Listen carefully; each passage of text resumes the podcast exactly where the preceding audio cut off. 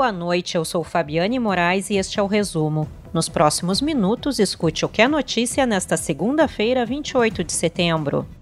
A retomada das atividades presenciais nas escolas municipais de Porto Alegre começou nesta segunda-feira. A educação infantil retornou para alimentação e atividades de apoio e convivência.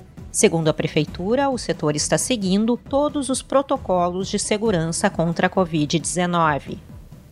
E a seguir, número de candidatos inscritos nas eleições municipais bate recorde em 2020.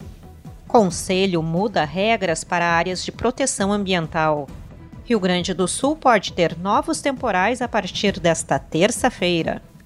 O número de candidatos que vão disputar vagas de prefeito, vice-prefeito e vereador é o maior desde 2000, quando a votação foi 100% eletrônica pela primeira vez.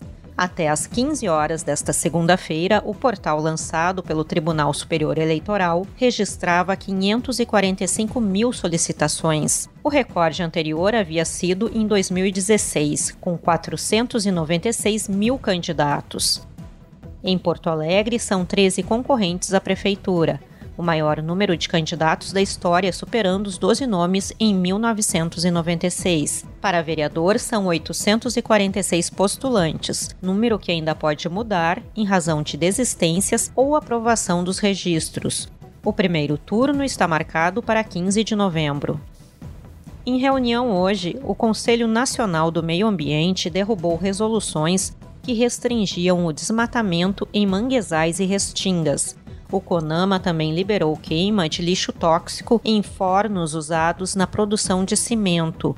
A medida vai em sentido contrário da Organização Mundial da Saúde. A OMS recomenda que a queima seja feita em ambientes controlados.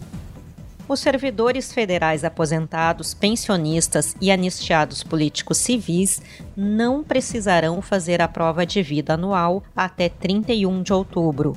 O prazo, que acabaria na próxima quarta-feira, foi prorrogado por instrução normativa publicada hoje no Diário Oficial da União. Segundo o Ministério da Economia, o adiamento teve como objetivo reduzir a possibilidade de contágio dos beneficiários pelo novo coronavírus. Uma colisão entre um carro e um caminhão-carreta causou a morte de uma mulher de 40 anos. O acidente ocorreu na manhã desta segunda-feira na BR-290. Foi em Eldorado do Sul, na região metropolitana de Porto Alegre. A vítima estava no Chevrolet Classic que invadiu a pista contrária, segundo a Polícia Rodoviária Federal. Um caminhão tombou e pegou fogo nesta segunda-feira na BR-386 em Almirante Tamandaré do Sul, no norte do estado. O veículo estava carregado de sementes de soja. Parte da carga ficou esparramada sobre a pista. O motorista do caminhão sofreu ferimentos e foi levado ao Hospital de Caridade de Carazinho. E também na tarde de hoje, uma carreta com biodiesel tombou. O acidente ocorreu na BR 153 em Passo Fundo. A FEPAM foi acionada por se tratar de um produto perigoso. O motorista sofreu lesões leves e foi transferido para o Hospital de Clínicas de Passo Fundo. O Ministério Público denunciou hoje o homem que baleou na cabeça uma criança de um ano em Passo Fundo. O crime ocorreu em agosto. Taylor Rodrigues Fortes responderá na justiça por tentativa de homicídio qualificado. A polícia, ele disse que disparou contra pessoas que tentaram atacá-lo com uma faca. O tempo seguirá aberto em grande parte do estado durante a terça-feira. No entanto, novos temporais estão previstos a partir da noite. Novas áreas de instabilidade devem se formar pelo Rio Grande do Sul com a chegada de uma nova frente fria.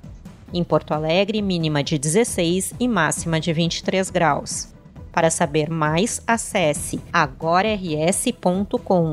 Acompanhe arroba agora no RS também nas redes sociais. Obrigada pela sua companhia e até amanhã.